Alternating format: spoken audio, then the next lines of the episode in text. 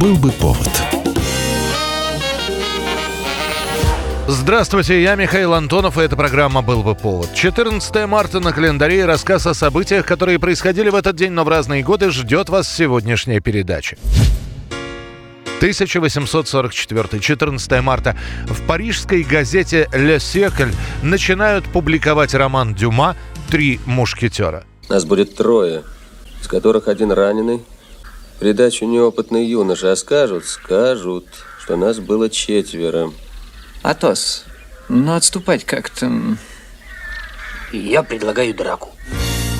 Для того времени это было обычной практикой публикации литературных произведений. Это удерживало читателей газет, а заодно сразу показывало, насколько удачным будет повесть или роман. Публикация похождений Д'Артаньяна растянется до лета. В предисловии книги Дюма писал, что основой романа «Три мушкетера» послужили некие мемуары, найденные им во французской национальной библиотеке. Однако позднее выяснится, что источником вдохновения были воспоминания господина Д'Артаньяна, капитан-лейтенанта первой роты королевских мушкетеров. Правда, написана книга была совсем не Д'Артаньяном, а сочинена писателем по имени Гасьен де Куртиль де Сандра – он опубликовал свою книгу в Кёльне. Эту книгу и взял Дюма в Марсельской муниципальной библиотеке и не вернул ее, о чем свидетельствуют многочисленные письма, адресованные библиотекой писателю и оставшиеся без ответа. Поскольку Дюма платили в газете построчно, то он изобрел гримо, слугу Атоса, который исключался исключительно односложно. Таким образом, строчка, на которой стояло слово «да» или «нет», оплачивалась точно так же, как и полная строка текста. К моменту написания 20 лет спустя издатели решили все же платить Дюма пословно, и Гримо сразу стал чуть более разговорчивым. История о мушкетерах, которая появилась в газете «Ле Сьекль», станет настолько популярной, что Дюма сразу после завершения этого произведения на следующий год начнет писать продолжение, а после завершит трилогию мушкетеров Виконтом де Бражелон. Арамис! Покинет этот суетный мир, станет аббатом. О да, сударь. Мир это склеп. Да-да. Артос вернется домой, женится. Она будет давать ему деньги по воскресеньям. И родит ему, между прочим, 14 детей. Таких маленьких, кругленьких, обаятельных портосиков не пьют. Естественно. Д'Артаньян! Д'Артаньян станет маршалом, конечно. Идет на пенсию. До этого совершив немало подвигов. Почему бы нет? 1917 год, 14 марта.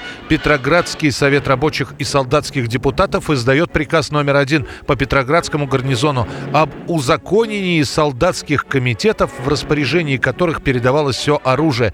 Офицеры лишены дисциплинарной власти над солдатами. Это были первые следы февральской революции. Петроградский гарнизон становится первым, где к офицерам перестают обращаться «Ваше благородие». Сами офицеры уже опасаются опасаются распускать руки в отношении солдат и нижних чинов. А все потому, что у самих офицеров оружия больше не было. Обязательные к ношению наганы и револьверы отобрали, оставив только сабли и кортики.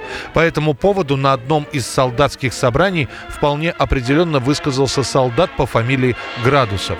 Для господ офицеров только холодное оружие. Для них это тоже давление. Веками душили нас, как собак.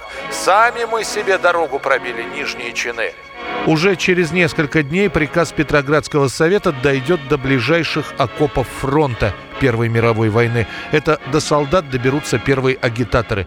А это откуда взялось? И у меня тоже. Долой войну. Ну, читай, читай, читай. Читай. То там, то тут будут вспыхивать солдатские восстания. В некоторых случаях, когда офицеры не захотят разоружаться или принимать солдатских депутатов, их будут расстреливать на месте. А новопоявившееся временное правительство просто не будет успевать расследовать все эти происшествия.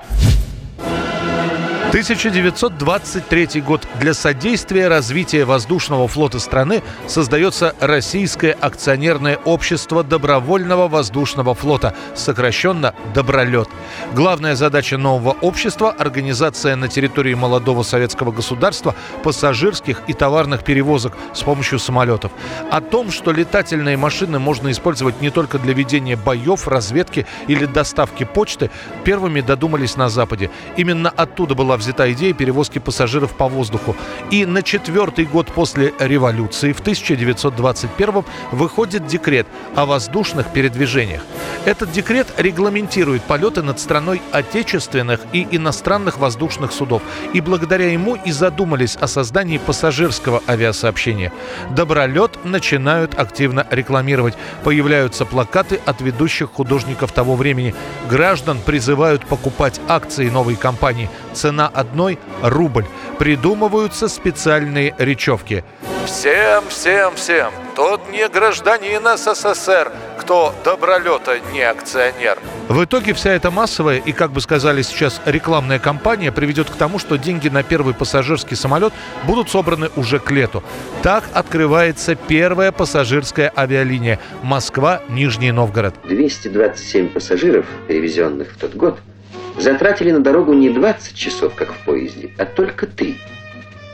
С их точки зрения, Нижний Новгород как бы приблизился к Москве. Лететь одновременно могут 6 пассажиров. Время в пути 3 часа. Бесплатно можно взять 8 килограммов багажа. Под названием «Добролет» общество просуществует до начала 30-х годов, а после превратится в компанию «Аэрофлот». Летайте самолетами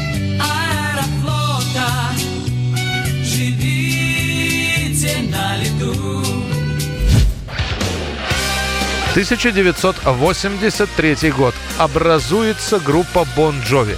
Основатель группы Джон Бон Джови начал увлекаться музыкой еще с 13-летнего возраста. А после окончания школы он становится лидером местной группы, которая зарабатывает тем, что играет в барах и пабах Нью-Джерси. За три года Джон успел создать и распустить порядка трех коллективов. И лишь к 83 году пришло решение заниматься музыкой профессионально. Он дает объявление в газету и через какое-то время набирает музыкантов. Так создается новый коллектив, который решено назвать просто по фамилии основателя – Бон Джови. Angel smile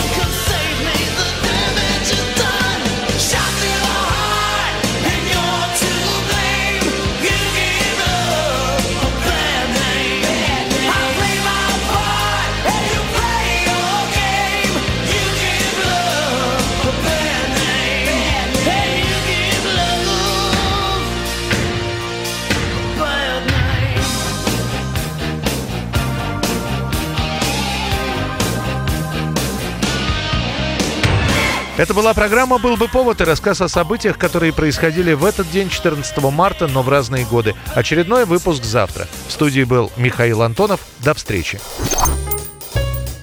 Был бы повод.